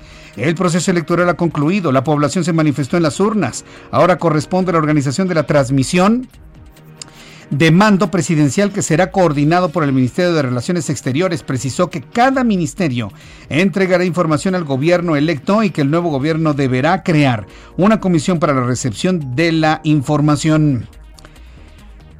En más de este resumen de noticias, hace unos minutos el diputado Porfirio Muñoz Ledo emitió un mensaje en el que afirma que no cederá ante la ilegalidad en Morena. Sigue insistiendo Porfirio Muñoz Ledo que le hicieron trampa en el triunfo de Mario Delgado como presidente nacional de ese partido. Aseguró que los militantes están hartos de arreglos cupulares en los que se reparten cargos de elección popular, por lo que seguirá la lucha por la vía judicial con el apoyo de los militantes y de la opinión pública.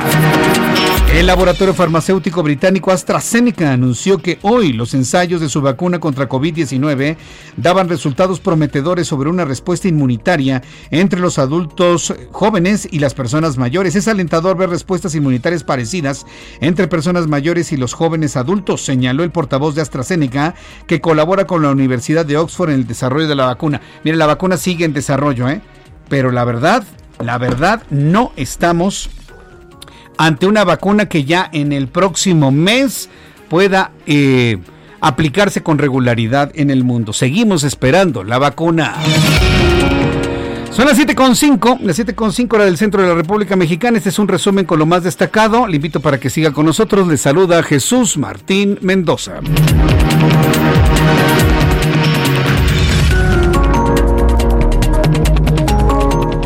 Continuamos con la información aquí en el Heraldo, 7.5, temperatura en el Valle de México 18 grados en la capital del país. Vamos a entrar en comunicación con mi compañero Alan Rodríguez, compañero reportero urbano del Heraldo Media Group. Adelante Alan, qué gusto saludarte. Jesús Martín, muy buenas noches. Continuamos en el cruce de la avenida Eduardo Molina y San Juan de Aragón. Este es en la alcaldía de Gustavo Madero, donde afortunadamente hace aproximadamente tres, cuatro minutos acaban de restablecer la circulación de este punto, en donde teníamos un corte, un bloqueo de parte de los familiares del menor de edad, Gabriel Cortés Jasso, quien desapareció el 20 de septiembre del año presente. Y pues bueno, lo que se sabe es que fue su abuela quien lo sustrajo de su hogar. Quiero comentarte que los padres de este menor tuvieron una reunión con personal de la Fiscalía General de Justicia de la Ciudad de México, quien les brindó todo su apoyo para dar continuidad a este caso y lograr identificarlo y así que regrese con sus familiares. La buena noticia es que ya se restableció en este punto la vialidad, sin embargo todavía continúa muy afectada la circulación en este punto, por lo cual la alternativa vial es la avenida Gran Canal y también el eje 3 Norte, avenida Noé. Es el reporte que tenemos. Muchas gracias por la información, Alan. Continuamos al pendiente, buenas noches. Hasta luego, que te vea muy bien. Saludo a Javier Ruiz. Adelante, Javier, ¿dónde te ubicas? Gracias, Jesús Martín, el gusto es mío. Justamente continuamos en la zona centro de la Ciudad de México. Ya habíamos informado de este bloqueo en el Paseo de la Reforma por parte de transportistas.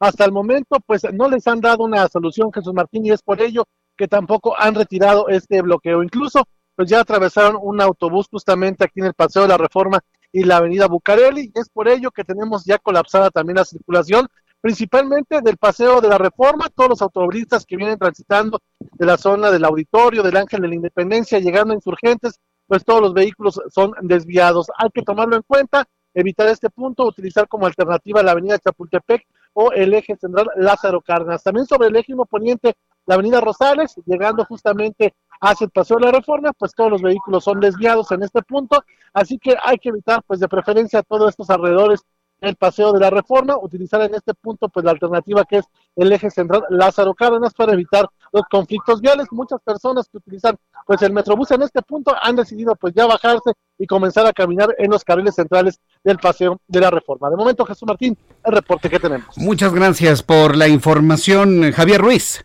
Estamos atentos, hasta luego. Hasta luego, muy buenas tardes. Israel Lorenzana, ¿en qué parte del Valle de México te encuentras? Adelante, Israel. Jesús Martín, gracias. Se trata de la avenida Chapultepec al cruce con el ex central Lázaro Cárdenas. En esta arteria algunos asentamientos considerables en los cruces marcados con semáforo para que viene de circunvalación de avenida San Pablo, pues hay que armarse de paciencia, tenemos asentamientos. Es que fíjate Jesús Martín que en la calle de Sonora y avenida Chapultepec se reporta la volcadura de una ambulancia, vamos para allá, Lamentablemente se habla de personas lesionadas, aún así hay que recomendar a sus amigos manejar con mucho cuidado en el tramo que comprende Valderas y con dirección hacia la glorieta de los insurgentes. Jesús Martín, la información que te tengo. Muchas gracias por la información, Israel Lorenzana. Hasta luego. Hasta luego. Que te vaya muy bien a nuestro compañero Israel Lorenzana. Bien, en unos instantes, un poquito más adelante, voy a platicar con Gerardo Rodríguez, quien es nuestro columnista en el Heraldo de México, experto en seguridad. Hablaremos de las mujeres en las Fuerzas Armadas, en la celebración de 20 años de la resolución 1325 que promueve la equidad de género en las misiones de paz de la Organización de las Naciones Unidas. Tema que, por cierto, Gerardo eh, amplía de, manera muy, muy amplia, eh, muy, muy pormenorizada, quiero decir, en su columna del día de hoy. Saludo con mucho gusto a Desidero Morales, director de Opinión Pública de Marketing e Imagen, Casa Encuestadora, porque Alfonso Durazo ha iniciado campaña en Sonora. Va a ser muy interesante el ver cómo se van a dar las cosas allá en Sonora con Alfonso Durazo, quien fue el secretario de Seguridad Ciudadana, y compitiendo frente pues a otro personaje muy mediático, ¿eh? Ana Gabriela Guevara. Entonces, allá en Sonora van a tener que definir muy bien por dónde van a ir los destinos políticos. Decidieron Morales, me da mucho gusto saludarlo. Bienvenido, muy buenas tardes. El gusto es mío, Jesús. Eh, encantado de estar contigo de tu auditorio. Hay que tomar en cuenta que Alfonso Durazo ha tenido pues mucho apoyo mediático, evidentemente, frente a otros contendientes por la gubernatura del estado de Sonora. ¿Qué reporta el tan solo anuncio de que va a competir por esa gobernatura para Alfonso Durazo? ¿Qué es lo que le reportan sus análisis?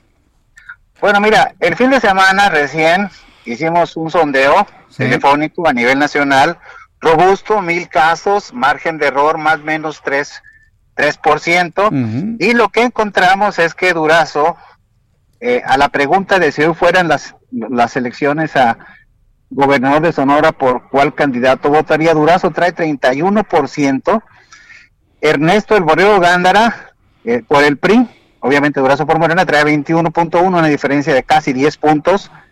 Antonio Astiazarán por el PAN 6.1, Ricardo Burs por Movimiento Ciudadano 9.2 y Ana Gabriela Guevara, algo difuminada, trae 5.1%. Los indecisos son como 25% más o menos, Jesús. Ese es, ahora sí, como que el punto de partida. A ver, eh, entonces, Alfonso Durazo, ¿cuánto trae? Trae 31 31 contra 5% Ana Gabriela Guevara. Y, los quiero comparar. Los quiero comparar porque, vaya, si, si hablamos de personajes mediáticos, pues Ana Gabriela Guevara, para bien o para mal, también ha tenido su, su, su, parte mediática, pero Alfonso Durazo, bueno, está despegadísimo. ¿A qué se atribuye esto? ¿A su posición como secretario? ¿A su exposición de medios? ¿O al plan de gobierno que está presentando? ¿Qué es? Mira, nosotros tomamos una foto, Jesús, y aquí, ahora sí que yo soy el radiólogo, ¿no? Pero vamos, el que tomo la foto, ¿no? Claro. Pero si vamos a hablar de interpretaciones, yo siento que en Sonora está jalando la marca de Morena. Y de ah, alguna manera la, marca de Morena y la imagen del presidente, que si bien es cierto, no, no es la mejor, este, tiene buen nivel. Yo creo que, y, y, y, y seguramente este, también la exposición mediática de, de Durazo, eh, que pesa, pesa también, de acuerdo. Esto es interesante porque si comparamos con lo ocurrido en la elección Coahuila-Hidalgo, pues la marca Morena, pues digo, no funcionó para ganar, sí se posicionó como segunda fuerza, pero no, no tuvo la fuerza necesaria como marca de partido político.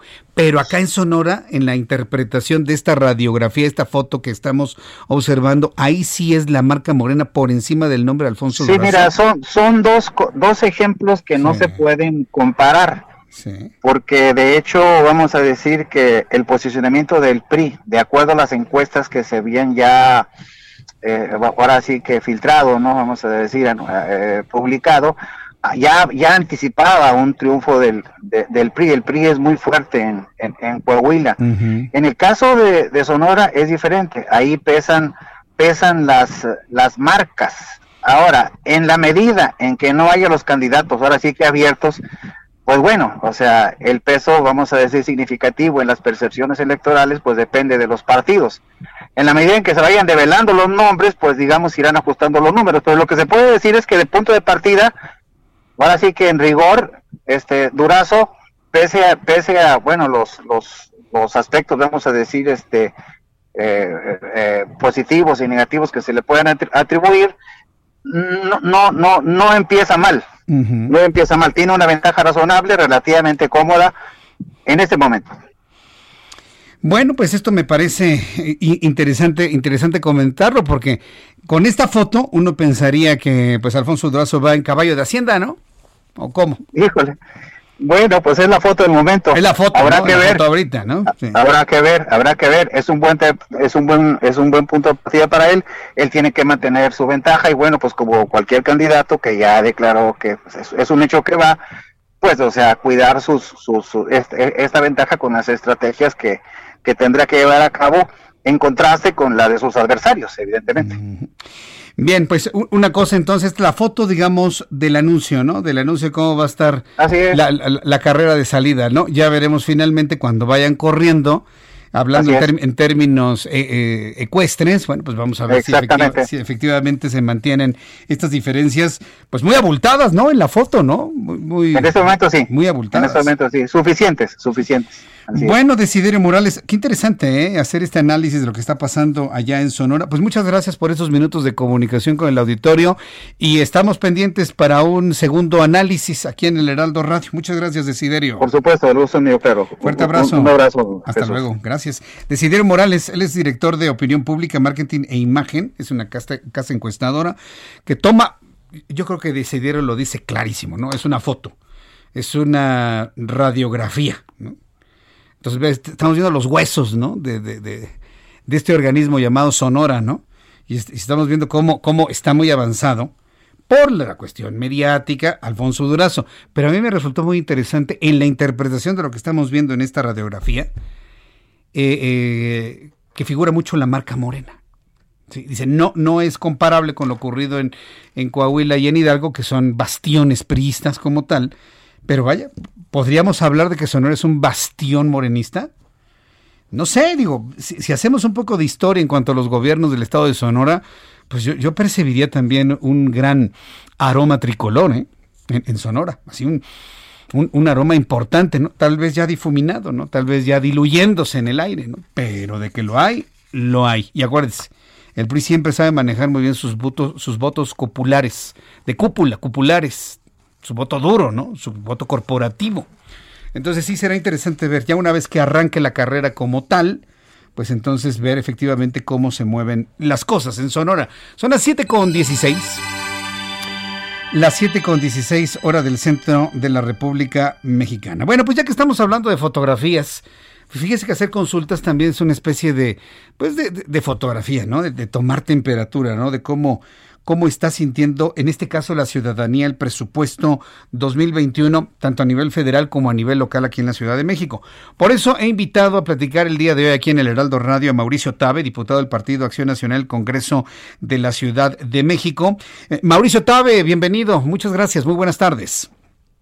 ¿Qué tal? Muy buenas tardes, Jesús. ¿Cómo están? Buenas buenas noches ya.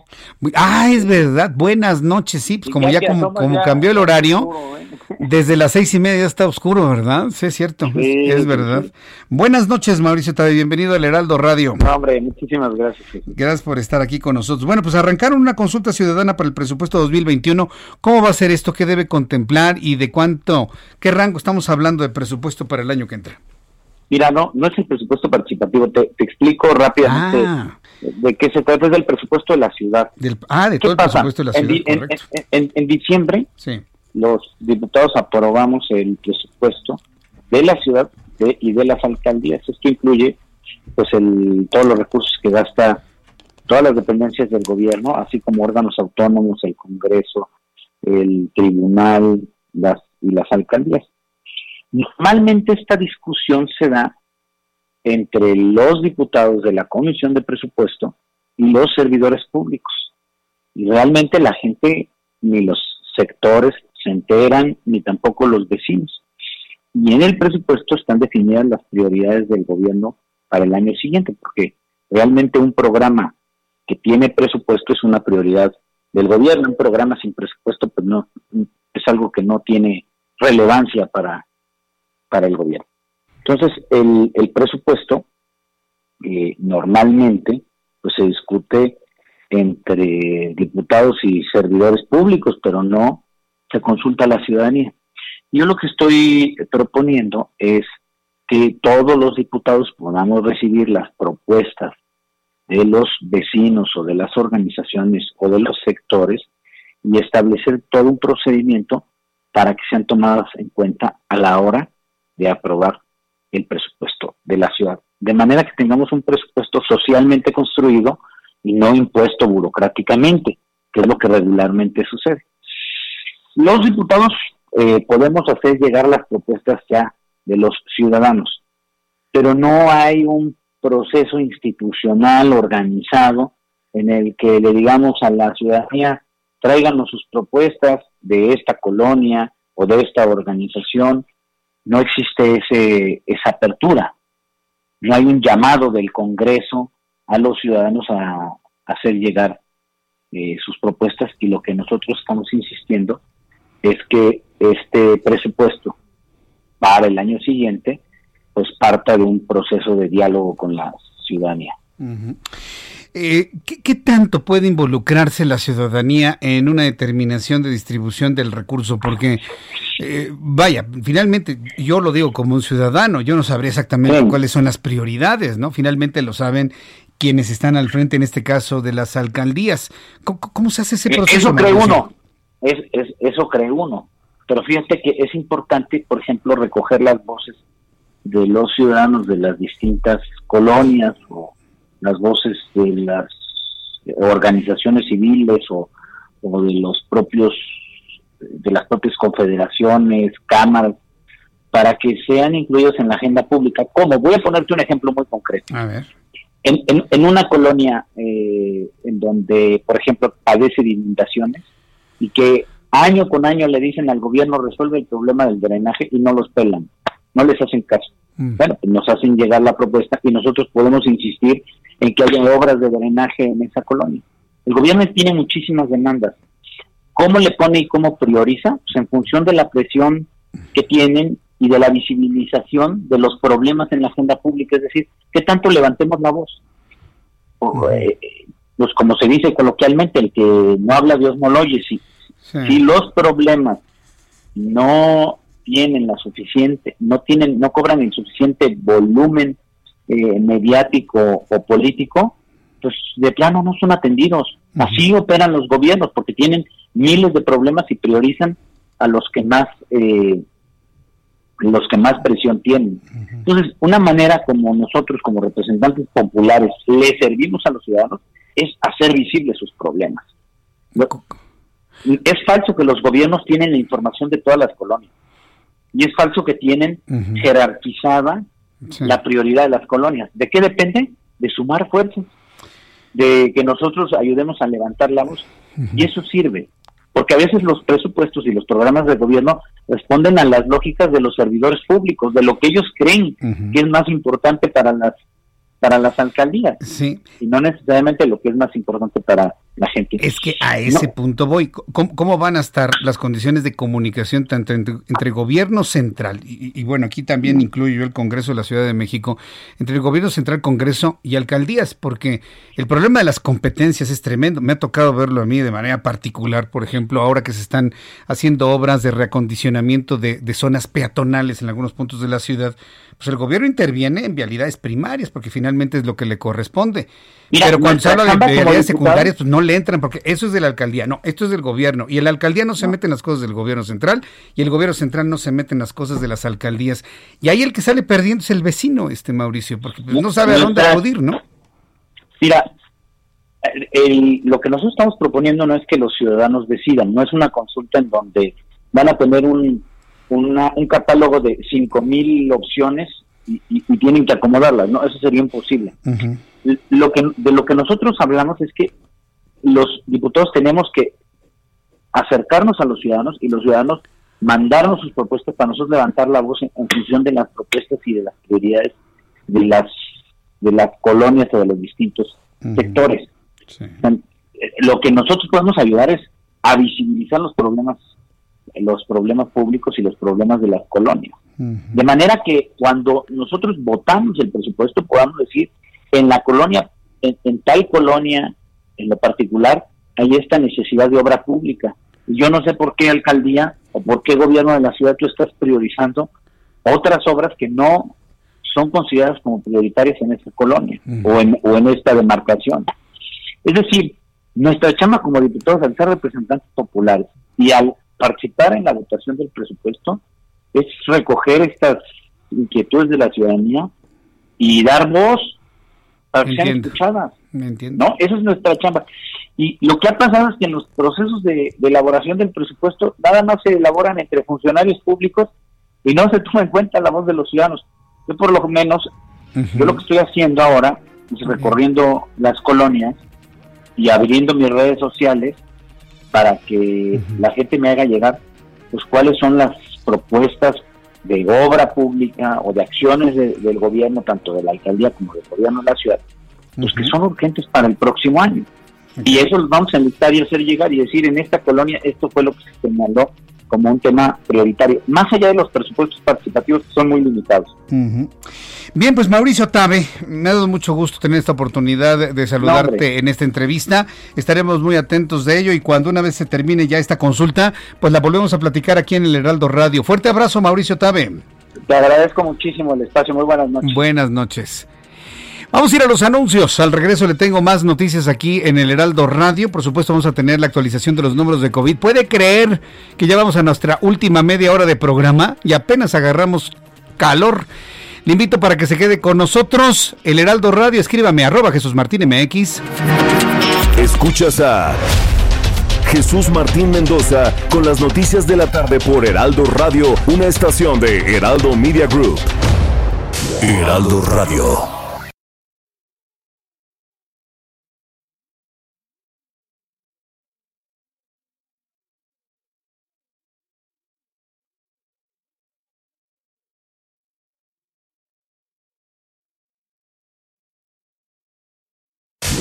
Radio. Escucha las noticias de la tarde con Jesús Martín Mendoza. Regresamos.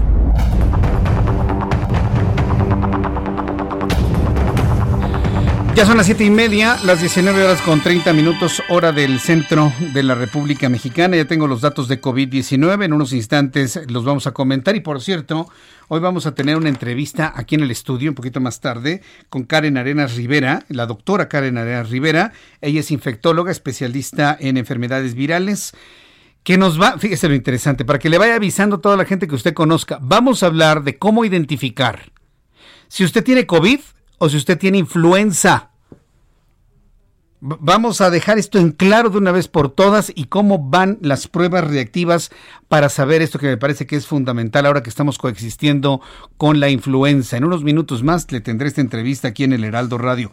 Saludo con muchísimo gusto a Gerardo Rodríguez, eh, nuestro compañero columnista del Heraldo de México, a quien agradezco mucho estos minutos, como siempre, como todos los lunes, de comunicación, experto en seguridad, columnista del Heraldo de México. Estimado Gerardo, bienvenido.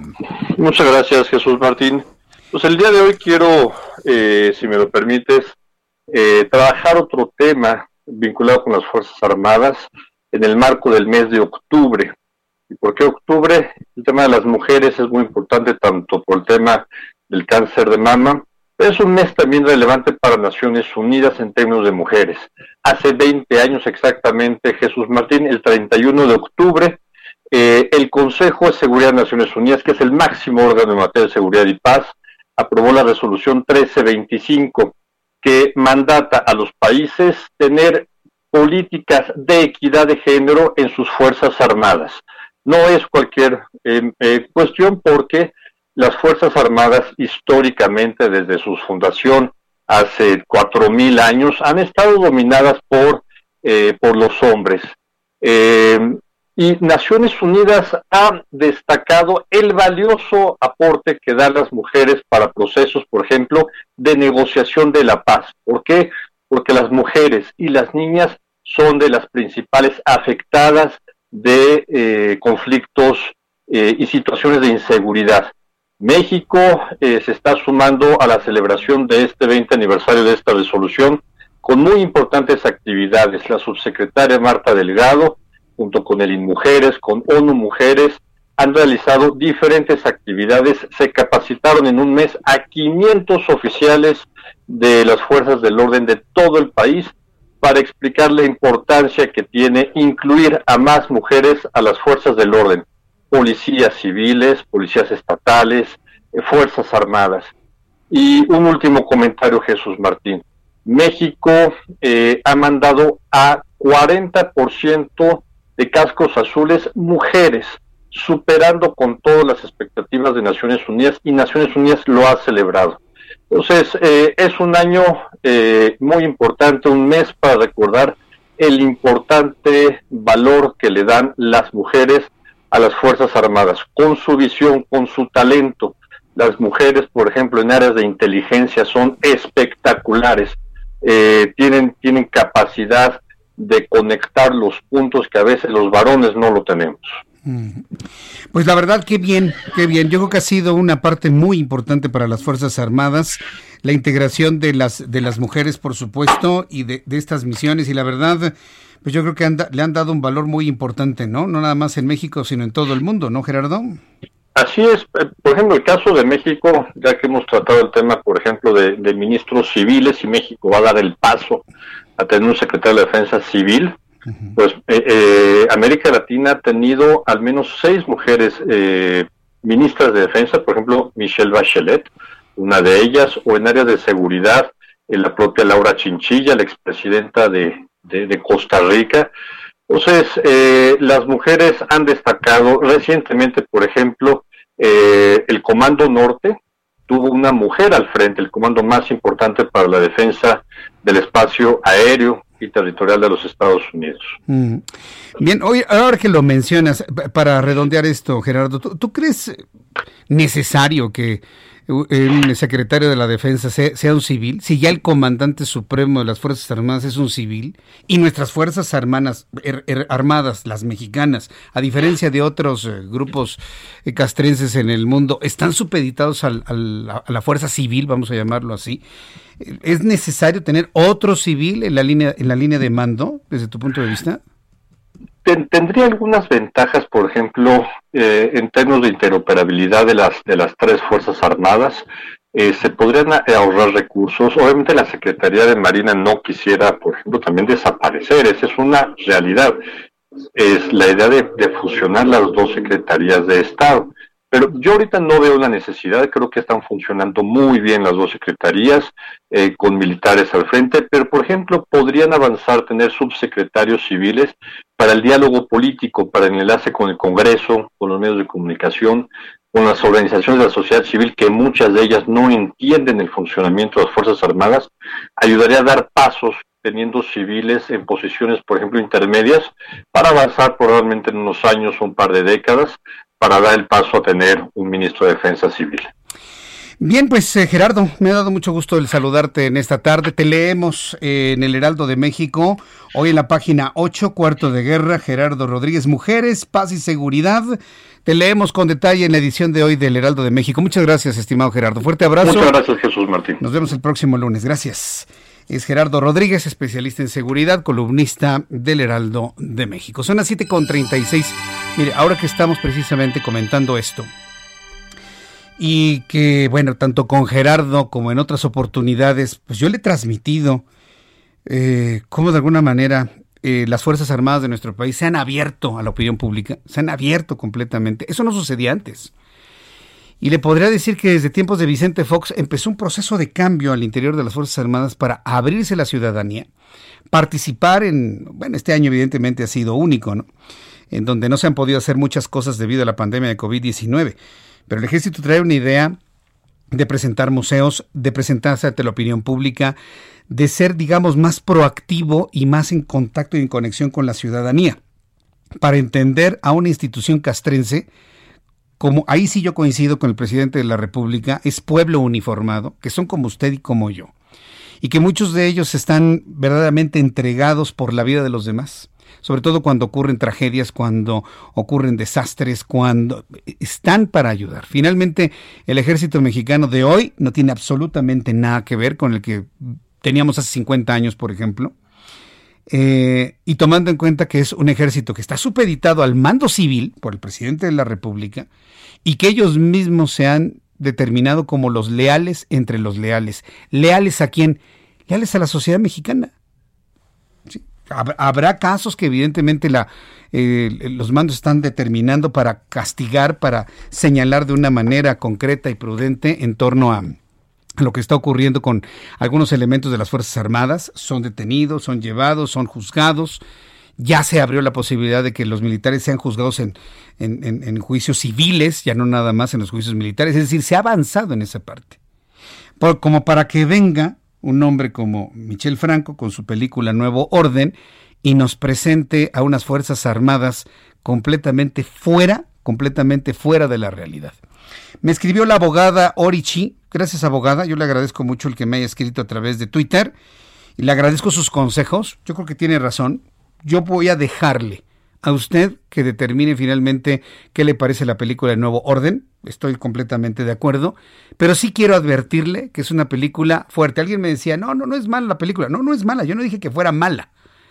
Tiene un buen talante, tiene un buen corte, está muy bien hecha, tiene unos efectos especiales impresionantes, tiene un buen guion, pero yo no coincido con la historia, yo no coincido con lo que está ahí. Es una película de ciencia ficción, completamente, es una ficción social. Pero una ficción social de esta naturaleza, enviada a una sociedad que cree en lo que pasa en la Rosa de Guadalupe, en una sociedad que tiene pensamiento mágico, puede generar más problemas que ventajas. Es que ahora ya se puede hablar de la Virgen de Guadalupe y del ejército, sí, pero no se puede partir de premisas falsas ni se puede partir de la mentira.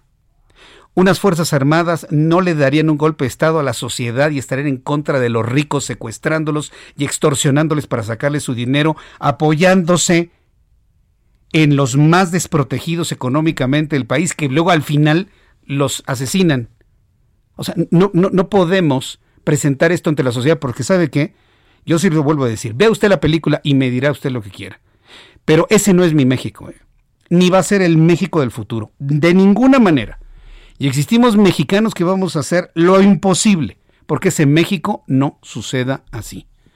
En donde un grupo de personas que por el argumento de la pobreza se vayan y saquen las casas del Pedregal, de las Lomas, de Bosques de Chapultepec y además asesinen a mansalva a los ricos, calificándolos de cuatro letras ricos. ¿Qué, busca el guionista? ¿Qué busca la historia? ¿Sembrar ideas? A mí eso verdaderamente a mí me ofendió. Y me ofendió no por pertenecer a un grupo social específico, me ofendió por bajar a ese nivel a las Fuerzas Armadas, a presentarlos como un grupo de asesinos, convenencieros y traidores a la sociedad mexicana. Eso no son las Fuerzas Armadas. Véalo usted y usted me dirá. Véala usted y usted me dirá. Y sobre todo el final, ¿no? sugiriendo, ¿no? Que los militares queman a los, a los que matan en sus campos, ¿no? Como sugiriendo que eso pasó con los de Ayotzinapa. Ay, Michel Franco, por el amor de Dios. Te pondrá a dar leoncitos por todos lados, pero la verdad no se vale presentar eso. Ah, no, es que es un tema universal, sí será, pero está ambientado en México. Y ver ensangrentado Polanco porque es una zona de ricos y con toda la gente muerta, así toda desangrada, ¿Qué, pretenden? ¿Qué, ¿Qué, idea buscan sembrar en México? No lo vamos a permitir. Yo pienso que debemos ser proactivos, buscar que nuestro país sea mucho mejor y que tengamos un país donde nuestros hijos tengan esperanza. Yo todavía creo en eso. Califíqueme de inocente si usted quiere. Pero ese México que refleja esta cinta no es ni México ni será nuestro México. Y eso sí se lo mando decir y dígaselo a alguien, a Michel Franco, por mucha ficción que sea. Ese México no sucederá jamás. Son las 7.42, las 7.42 horas del centro de la República Mexicana. Fíjese, una de las formas para evitar que ese México suceda es la información, estar debidamente informado. Y en el caso de la salud de la sociedad mexicana, que es, es muy importante saber, por ejemplo, cuándo diferenciar cuando uno tiene influenza y cuando uno tiene COVID. Ahora que están coexistiendo las dos enfermedades, qué importante saber la diferencia. Creo que ya usted ya sabemos de que el COVID, el SARS-CoV-2, no provoca una gripota, provoca una condición de afectación al, cuerpo humano que incluye, como ya le había platicado, la pérdida de hasta 10 años de capacidad cognitiva, provoca trombosis en algunas partes, en algunas personas, y la influenza es otra cosa completamente distinta, aunque su sintomatología empieza muy parecida en un inicio. Para hablar sobre ello, he invitado aquí en el estudio a la doctora Karen Arenas Rivera infectóloga, especialista en COVID, especialista en influenza, a quien me da mucho gusto saludarla aquí en el estudio. Doctora Karen Arenas, bienvenida, gusto saludarla. Hola, ¿qué tal Jesús Martín? Buenas noches. Buenas noches. Para nuestros amigos que nos ven a través de YouTube, podrán verla, conocerla a esta hora de la noche. Ahí está la doctora saludándole a usted a través de YouTube.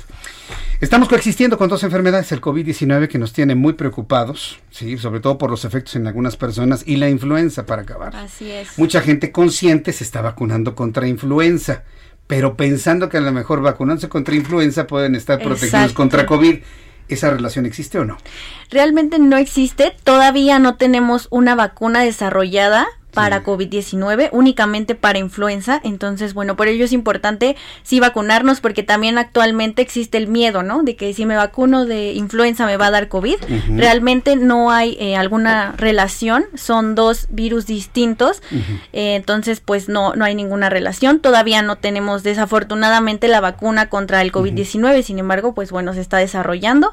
Pero la que tenemos es la de influenza y es importante vacunar. Entonces, primer mito que, que queda aclarado vacunarse contra influenza no lo protege, eh, perdón, vacunarse contra influenza no lo protege de COVID. Exactamente. Correcto. No. Entonces, como, como primer asunto. ¿Cómo cursan ambas enfermedades? Se parecen en un inicio, ¿no? En su sintomatología, entiendo. Exacto, es, es un poco complicado porque ambas eh, se tienen síntomas que son muy similares, como eh, a lo mejor el, el, dolor de cabeza, la tos, la fiebre, ¿no? Sin embargo, hay algunos síntomas que nos pueden ayudar a diferenciarlo, como bien lo mencionabas, la anosmia, que es la pérdida del olfato transitoria o incluso la pérdida de, del gusto, como es la disgeusia, son eh, síntomas claves que nos pueden ayudar a diferenciar. Sin embargo, son muy parecidas. Entonces, lo que hay que hacer en estos casos es una prueba, una prueba que detecte ambas. Entonces, ah, eso es posible a través de una sola muestra. Se procesa para un panel viral para ambas, COVID-19 y influenza.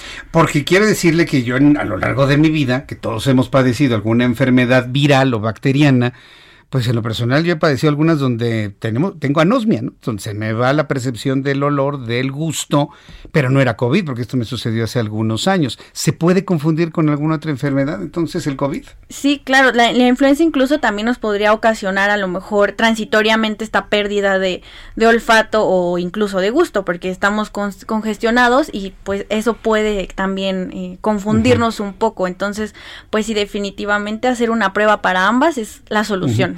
Pero no deberíamos esperar a que curse la sintomatología para ver cuáles son las diferencias entre la influenza y el COVID, ¿no? Es decir, ante los primeros datos hay que acudir con el médico y hacerse esta prueba. Ante la primer sospecha que se tenga, ya sea de influenza o de COVID, hay que acudir con el médico, con algún especialista para que, bueno, él nos, nos dé las indicaciones. Eh, primordialmente no hay que automedicarnos, siempre hay que acudir con el especialista y no, no menospreciarlo, no decir, ay, es una gripa casual o me ha tocado eh, que me dicen, es que me mojé hace dos días, ¿no? Entonces lo, lo menosprecian a lo mejor tal vez por eso.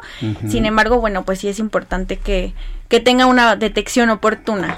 Correcto. Ahora bien, si tomamos en cuenta que una persona tiene una enfermedad viral y se tiene acceso a esta vacuna, bueno, perdón, a esta prueba diagnóstica, ¿cuánto tiempo tarda en, conocerse el, resultado? Exacto.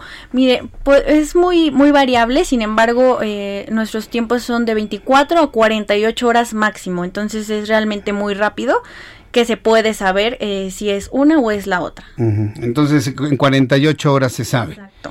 Y bueno, y en ese tiempo no avanzan las enfermedades de una manera grave como para que eh, no se pueda tener éxito en un tratamiento terapéutico, doctora? Exacto, no, no, no hay mucha diferencia eh, en el tiempo, sobre todo eh, puede ser en personas mayores, sí que se pueden deteriorar en cuestión de algunas horas, pero no es muy común, entonces, bueno, el diagnóstico oportuno, como bien lo mencionas, desde el primer sospecha es muy importante. Sí, correcto. Ahora bien, eh, ¿Es cara esta prueba? Esta prueba que detecta las dos. Sobre todo porque, a ver, hablábamos de que las personas no van al médico, inclusive al inicio del programa platicábamos ello, porque pues las cosas son caras. Y sobre todo ahora en estos tiempos donde mucha gente no tiene trabajo, pues no tengo los mil, dos mil, cinco mil, seis mil pesos de una prueba, no tengo los dos mil quinientos, los dos mil quinientos, mil pesos que pide un especialista de consulta este, qué tan caro, qué tan accesible es una prueba como esta. Exacto, es, es no es caro, es muy accesible. Realmente eh, que sean las dos pruebas juntas no no varía mucho el precio, es si acaso algunos eh, pesos extra, pero no es mucha la diferencia en cuanto a al precio que se hagan las dos o que se haga una, no hay mucha la diferencia, por eso es recomendable que pues también se hagan las dos. Entonces una sola eh, toma de muestra. Exacto, es una sola toma de muestra, nasofaringia y orofaringia, de nariz y de garganta y con esa muestra se procesa para ambos. A eso iba, no es una prueba de inmunoglobulinas, sino se toma la muestra del fondo de la cavidad nasal. Exacto, el fondo de la cavidad nasal y de la garganta y es una técnica PCR que es la confirmatoria, que es la que busca el, el virus en el en el organismo. PCR significa cadena de qué? De... Exacto, reacción en cadena de la polimerasa por sus siglas en inglés. Correcto, y, encuentran directamente el virus. Exacto, en el ADN amplifica eh, fragmentos de ADN para localizar al microorganismo que estamos buscando. En este caso ya sea eh, el SARS-CoV-2, que es el virus que ocasiona el COVID-19 o el de la influenza. ¿Y, dónde encontramos una prueba como esta, doctora? Mire, lo pueden encontrar a través, eh, más información a través de nuestro sitio web, que es www.checateahora.com. Chécate con Checateahora.com. Exacto. Chécate con Kate o también en nuestras redes sociales, Instagram, Facebook, Twitter, como arroba checateahora. Ahora, una, una cosa sí, ¿está disponible al público en general? O, hacen un llamado, por ejemplo, las empresas que tienen gran cantidad de empleados y que pueden contratarles, no sé, unas 200, 300, 500 pruebas. ¿Cómo, lo están manejando? Claro, está disponible para la población en general, para quien, quien quiera acudir y, bueno, realizarse la prueba. Es a domicilio esta, esta prueba, ya sea en el domicilio particular del paciente o incluso también, como bien lo mencionas, en empresas, también en volúmenes, también lo manejamos. Esto es muy importante ya que, bueno, ahorita eh, la población en general eh, puede realizar eh, esta prueba, pero también tenemos un programa que se llama Pandemic Protect, que es para dirigido precisamente a las empresas, para que se hacen eh, pruebas aleatorias a los colaboradores de las empresas para diagnosticar el, el COVID-19. esto es muy importante para nuestros amigos empresarios que nos están escuchando. Yo creo que hay que entrar a Chécate, ¿cómo? Sí, sí. Chécate ahora. Chécate, lo voy a anotar. Sí, claro, es con KT. Ah, chécate Ah, sí, con K y T. Ajá, en vez de, ajá, en vez de C-A-T, ajá, exacto, Checate.com. Exacto. correcto. Checateahora.com. Checateahora.com. Exacto. Bueno, pues eh, a los amigos empresarios, yo creo que esto vale la pena. Para tener su planta laboral debidamente monitorizada con lo que está ocurriendo, vale la pena. Sobre todo, ¿sabe qué? Si usted es empresario, tiene una planta laboral, tiene a sus obreros, tiene a su personal administrativo, eh, sobre todo que se transporta de en transporte público, que va usted en el, que va su personal en el metro, en el metrobús, creo que esto vale mucho la pena realizarlo. Entonces, checateahora.com, eh, finalmente, díganos cuál es el protocolo. Si alguien sale positivo, que le avisan, lo, envían, le recomiendan. ¿Qué, sucede cuando hay positividad de COVID o de influenza? Claro, cuando tenemos eh, un caso positivo, lo primero que hacemos es que nuestro equipo médico se pone en contacto con el paciente, se le envía su resultado a través de eh, correo electrónico y se le notifica pues cuál es su resultado, se le dan algunas medidas, eh, alguna la principal sería el aislamiento del paciente, mínimo 15 días para evitar así la propagación del virus, ya que bueno es importante porque hay pacientes asintomáticos, entonces por ello es que es muy importante eh, el aislamiento para romper la cadena de transmisión y consultar a su médico para ver si él eh, prescribe algún tratamiento farmacológico y estar sobre todo muy al pendiente de los datos de alarma. Los datos de alarma que serían dificultad para respirar, que nos cueste trabajo meter aire, dolor u opresión en el pecho, que nos cansemos a realizar actividades cotidianas como comer, hablar, subir escaleras, incluso lavarnos los dientes, que se nos pongan morados los labios, dedos de manos y de pies y eh, bueno, esos son datos de alarma, la saturación de oxígeno también menor al 90%.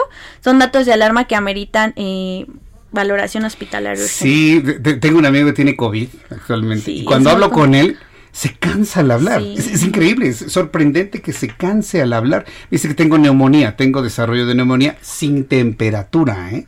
Es, la cosa más extraña que yo, he conocido, porque el virus está reaccionando de manera muy específica, muy, diferente en la gente. ¿no? Sí, es que cada paciente tiene... Eh, pues diferente sintomatología, no, no cursa igual en un paciente que en el otro. Por ello es importante que la prueba deben hacérsela todos, incluso pacientes aunque tengan síntomas o que no tengan síntomas, pues para estar como muy al pendiente y muy, alerta. Pues doctora Karen Arenas Rivera, me dio mucho gusto saludarle el día de hoy. Muchas gracias, por estar aquí con nosotros. Y bueno, pues yo le invito para que entre a la siguiente página www.che, luego una K, una T, ahora.com checateahora.com. También lo puede googlear y de esta manera pues le puede aparecer y ahí ya están las formas de contacto y demás. Me dice una persona del público, ay Jesús Martín, todo es dinero. Bueno, pues es que también no podemos pensar que todo sea gratis en la vida, ¿no? Digo, yo entiendo que hay un gobierno que ha metido la idea de que todo tiene que ser regalado, pero no, las cosas en la vida cuestan. Y bueno, pues ahí en esta página va a tener usted toda, toda la información. Doctora Arenas, gracias por estar aquí. Muchas gracias ¿eh? por la invitación. Gracias. Es la doctora Karen Arenas Rivera, infectóloga. Y bueno, pues ella informándonos sobre que ya existe, lo importante, ya existe una prueba diagnóstica que nos indica si tenemos o influenza o COVID con una sola toma de muestra. Y esto me parece que es un avance diagnóstico muy, muy importante. Quiero agradecerle mucho sus comentarios, sus opiniones a través de, nuestra, de nuestro sitio en YouTube. gracias por estar con nosotros. Eh, nada más me faltó informarle que dentro de las protestas de la Alianza Federalista también habló de manera contundente hoy Jaime Rodríguez Calderón. También decirle que de continuar la indiferencia del gobierno se acudirá a Tribunales internacionales ha advertido Javier Corral, sobre todo ahora que estamos hablando del dinero y hablamos mucho del dinero, y el presidente de la República cancela cada mañana la posibilidad de reconciliarse, dijo Alfaro, ya lo escuchamos. Mañana le tengo más noticias.